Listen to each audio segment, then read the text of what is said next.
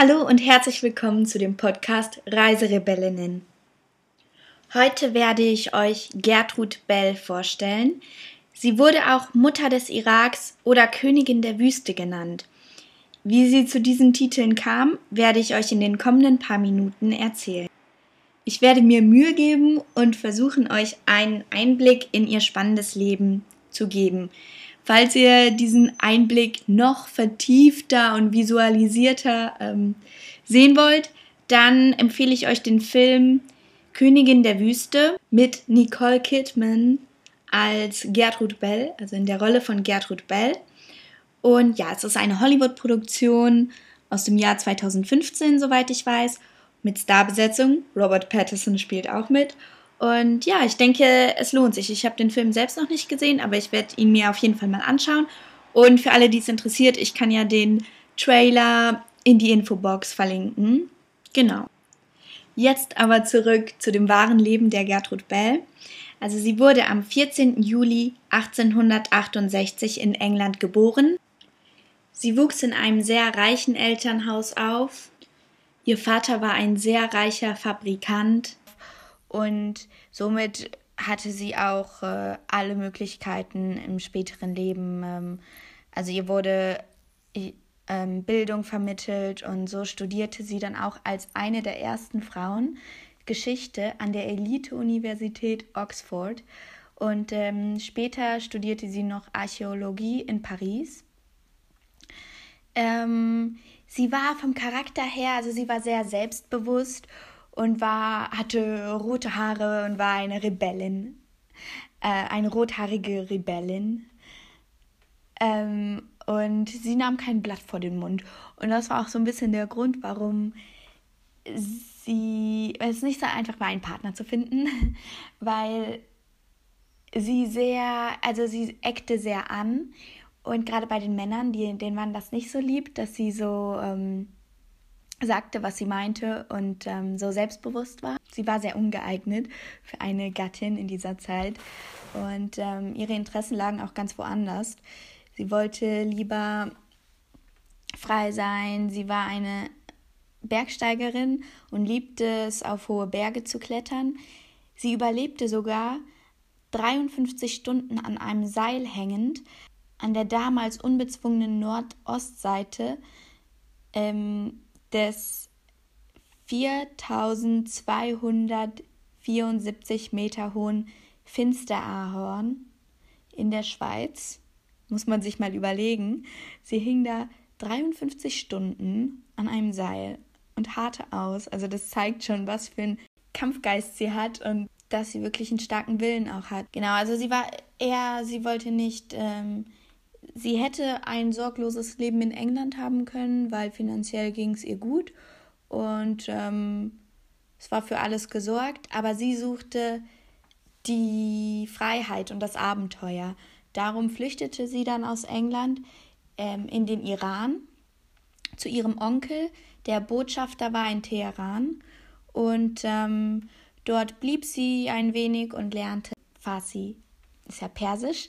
Ähm, und ja, da merkte man schon, sie hat ein unglaubliches Sprachtalent. Also sie lernte super schnell Sprachen. Und ich glaube, das kommt auch daher, weil sie so wissbegierig war, was neue Kulturen, andere Länder anging. Und dann fiel ihr das wirklich sehr leicht. Und ihr Herz schlug immer schon für den Orient. Also sie liebte die Wüste, diese endlose Landschaft ähm, und die Freiheit. Und so brach sie dann auf äh, in die Wüste.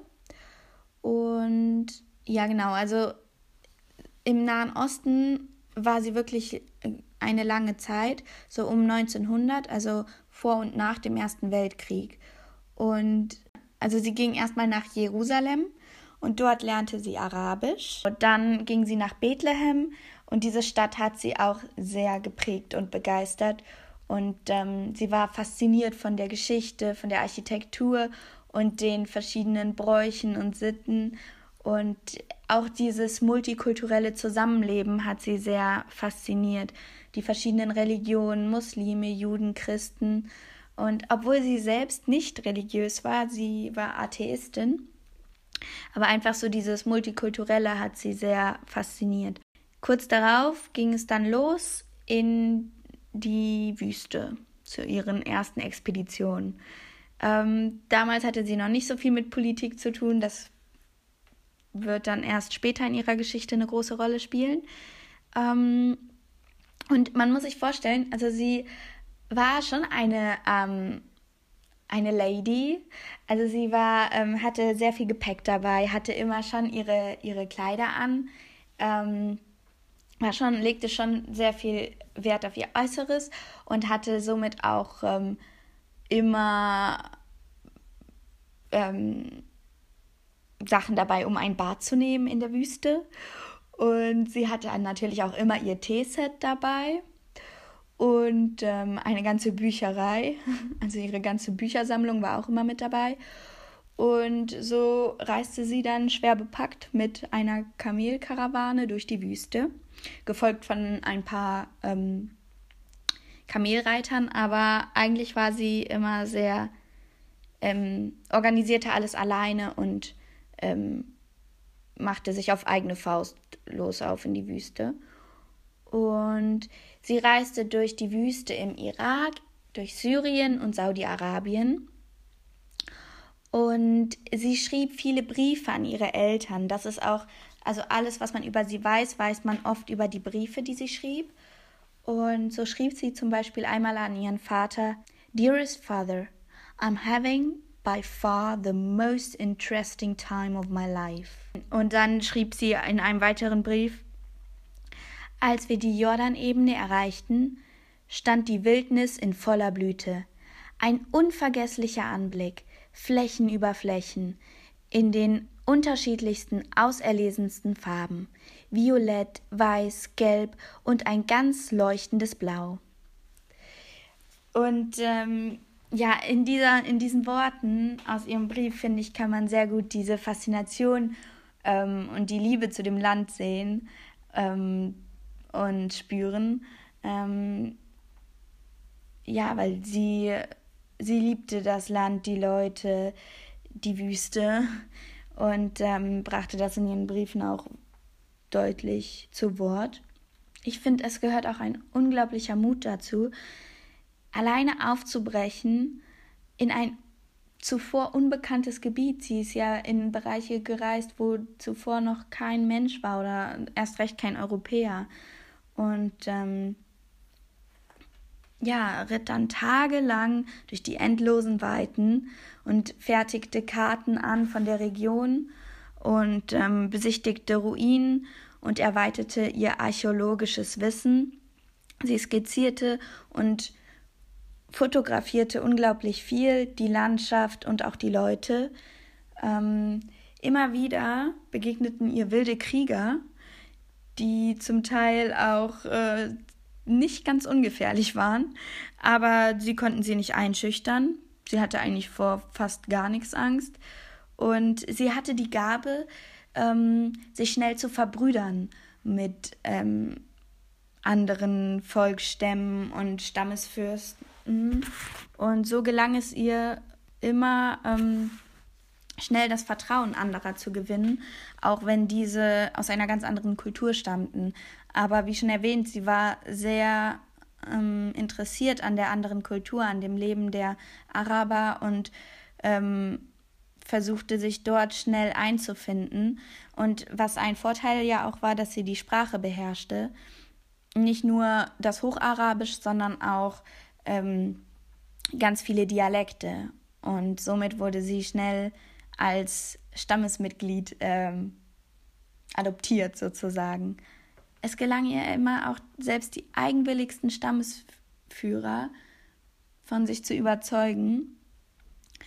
An, anders als die Briten, also als die Briten kamen, das war so um 1914, ähm, die übten ihre Macht mit Militär aus und ähm, denen gelang es nicht, sich mit den Arabern zu verständigen äh, oder halt auch zu kommunizieren. Ähm, da kam dann Gertrud Bell natürlich gerade gelegen, weil sie war ja ein Profi, was das anbelangte. Und so ähm, bekamen die Briten davon schnell mit und äh, nutzten Gertrud Bell und all ihr Wissen. Ähm, sie nutzten sie sozusagen als Spionin und ähm, fragten sie zum Beispiel, wo man in der Wüste die nächste Wasserquelle fand oder ähm, welche, wie die Relation, wie die Konstellation zwischen den ähm, Stämmen in der Wüste sind, welche verfeindet sind, welche befreundet sind. Und Gertrud Bell erstellte daraufhin Listen, ähm, wo sie die Verwandtschaftsverhältnisse auflistete. Ich glaube, zu dem Zeitpunkt, als sie durch die Wüste reiste, war ihr das noch gar nicht bewusst, dass ihr das irgendwann mal verhelfen würde, äh, für den britischen Geheimdienst irgendwie zu arbeiten. In Kairo, als sie, also sie kam dann nach Kairo und äh, dort fertigte sie Karten an, wo sie ähm, die Stämme der Wüste markierte und Wasserstellen einzeichnete. Genau, durch, den Zuf durch einen Zufall wurden dann halt ihre Wüstenbekanntschaften von großer Bedeutung, auch für die Briten. Ähm, von Kairo wurde sie dann in den Irak versetzt und ähm, sollte dort wieder als Spionin fungieren, sollte übersetzen und verhandeln. Und denn den Briten waren die Ölressourcen sehr wichtig. Der Irak hat bekanntlicherweise ja viele Ölressourcen und äh, da waren die Briten sehr interessiert. Also sie kam nach Basra im südlichen Irak und ähm, arbeitete dort für die Briten. Ähm, sie begegnete Sir Percy Cox, der war der britische Kolonialbeamte und äh, sie arbeitete für ihn als Sekretärin, mm, aber sie war viel mehr als eine Sekretärin weil sie übernahm auch Organisationsaufgaben, führte Vorinterviews ähm, und ja, war so die Dolmetscherin auch zum Teil. Man spekuliert so ein bisschen, ob, da, ob die eine Beziehung geführt haben, die beiden, aber man weiß es nicht so genau, weil ja, wie gesagt, alles Wissen aus den Briefen kommt, die sie an ihre Eltern geschrieben hat. Und ja, man verheimlicht ja auch so manches seinen Eltern. Ähm, man, es ist auch in Überlegung, dass sie vielleicht mit einigen Arabern zum Teil auch Beziehungen hatte. Das wäre natürlich nicht standesgemäß für den Vater gewesen. Deswegen weiß man nicht, was sie da verschwiegen hat oder. Ne? Also insgesamt gab es 1000 Briefe, die sie schrieb und oder die bekannt sind. Ähm, 1917 war dann der Erste Weltkrieg im Nahen Osten vorbei und die Briten zogen von Basra nach Bagdad um einen Kolonialstaat aufzubauen. Und da war es wieder Gertrud Bells Aufgabe, ähm, im engen Kontakt mit den Briten und der Bevölkerung im Irak ähm, zu vermitteln. Sie hatte ja einen sehr guten Draht zu der Bevölkerung der Araber und setzte sich auch sehr stark für die Emanzipation der Frauen aus der Mittelschicht ein und ähm, sorgt da auch immer dafür, dass es die beiden Interessen der Briten und der Bevölkerung im Irak beiderseits irgendwie gerecht erfüllt werden und sie setze sich sehr für ihre Freunde in der irakischen Bevölkerung ein, aber hatte natürlich dann auch immer so ein bisschen so einen Interessenkonflikt, weil sie natürlich auch für die Briten ähm, hauptsächlich arbeitete. Also sie zeichnete die äh, Netze auf der ähm, Stammesführer mit ihren Verwandten, Bekannten, Freunden, Verfeindeten, alles, was sie wusste. Ähm, und sie hatte ein großes Wissen in dem Bereich, weil sie viel rumkam und sie nutzte schon auch immer so ein bisschen die Gastfreundschaft aus in den Wüstenvölkern, weil in diesen Ländern, also im Irak und allgemein dort, wird die Gastfreundschaft ja sehr groß geschrieben und sie wusste halt gekonnt damit umzugehen. Sie war immer sehr höflich, sehr respektvoll und das zahlte sich aus. Und dann wurde sie zum Kaffee oder zum Tee eingeladen und ähm, rauchte auch mal mit den Männern und ähm, verbrüderte sich zusammen mit ihnen. Die Scheichs nannten sie auch Mann ehrenhalber, ähm, weil sie sie sehr bewunderten für ihr Wissen, was sie hatte. Und ja, außerdem reiste sie ja immer alleine, also mit ein paar Kamelführern, aber ansonsten war sie eigentlich alleine unterwegs. und ähm, beherrschte halt die Sprache. Und das schaffte natürlich Eindruck.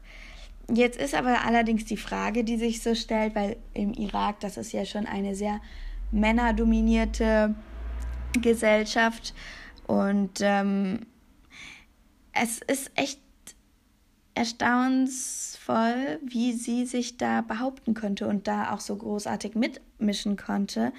Ähm, ich denke, das liegt zum ersten an ihrem Auftreten, weil sie war ja keine richtige Frau. Sie war ja, also keine Frau, wie man sie damals verstand. Ähm, und zweitens war ihre, ihre Einstellung auch sehr besonders ähm, weil sie sah es einfach nicht ein, sich nicht am öffentlichen Leben zu beteiligen, weil den Frauen war es ja eigentlich verboten, aber sie dachte sich, ich gehe trotzdem in die Cafés und in die Bars, wo die Männer sitzen, äh, auch wenn da nur Männer sitzen, es ist trotzdem mein Recht, auch dort zu sein. Sie hatte eine sehr direkte Art und vielleicht auch so ein bisschen Arroganz und aber vor allem ein starker Durchhaltewille und sie kam halt immer direkt äh, hereinspaziert und äh, so nach dem Motto, so, so hier bin ich. Genau, wie gesagt, dass sie die Sprache konnte, das verhalf ihr natürlich auch. dass dadurch wurden ihr viele Türen geöffnet. Und ich denke, davon können wir uns eine Scheibe abschneiden, von diesen respektvollen Begegnungen und dieses Interesse auch für eine andere Kultur aufzubringen, wenn man in ein Land reist, dass man sich davor irgendwie oder währenddessen auch immer bemüht, irgendwie so gut es geht, ähm, die Sprache zu lernen und äh, die Kultur zu verstehen. Und ähm, ja, das gelang ihr sehr gut und dafür finde ich, kann man sie auch echt bewundern. Auch wie ihr die Vermittlung gelang zwischen den Kulturen, also zwischen den Briten und den, der Bevölkerung im Irak. Ähm, empfehlenswert ist auch wirklich, sich die Fotos anzuschauen. Also das kann ich euch nur empfehlen, mal ihren Namen zu googeln und sich ein paar Fotos anzuschauen, die sie geschossen hat. Da existieren nämlich noch recht viele. Und diese Fotos finde ich auch sehr besonders, weil sie da, da, da merkt man halt auch, wie nah sie den Leuten war, also den, den ähm, Beduinen in der Wüste. Mhm.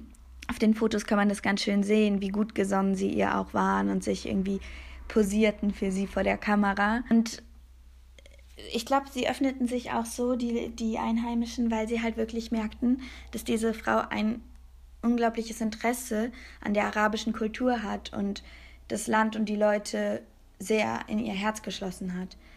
Ähm, sie war auch sehr aktiv an der Gestaltung des heutigen Iraks beteiligt.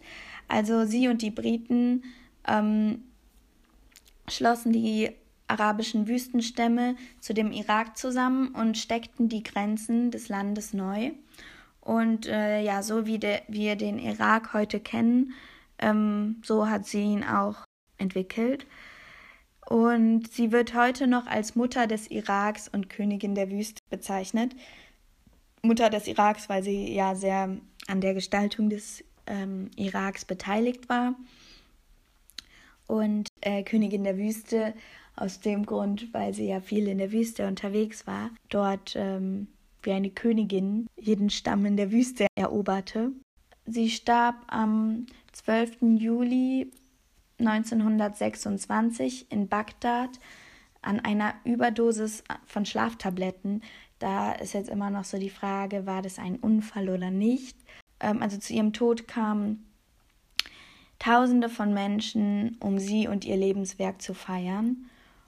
Und ja, das war das Leben der Gertrud Bell. Ich hoffe, euch hat die Folge gefallen. Seid gespannt auf eine nächste Folge. Bleibt neugierig und gesund. Tschüssi. Ciao.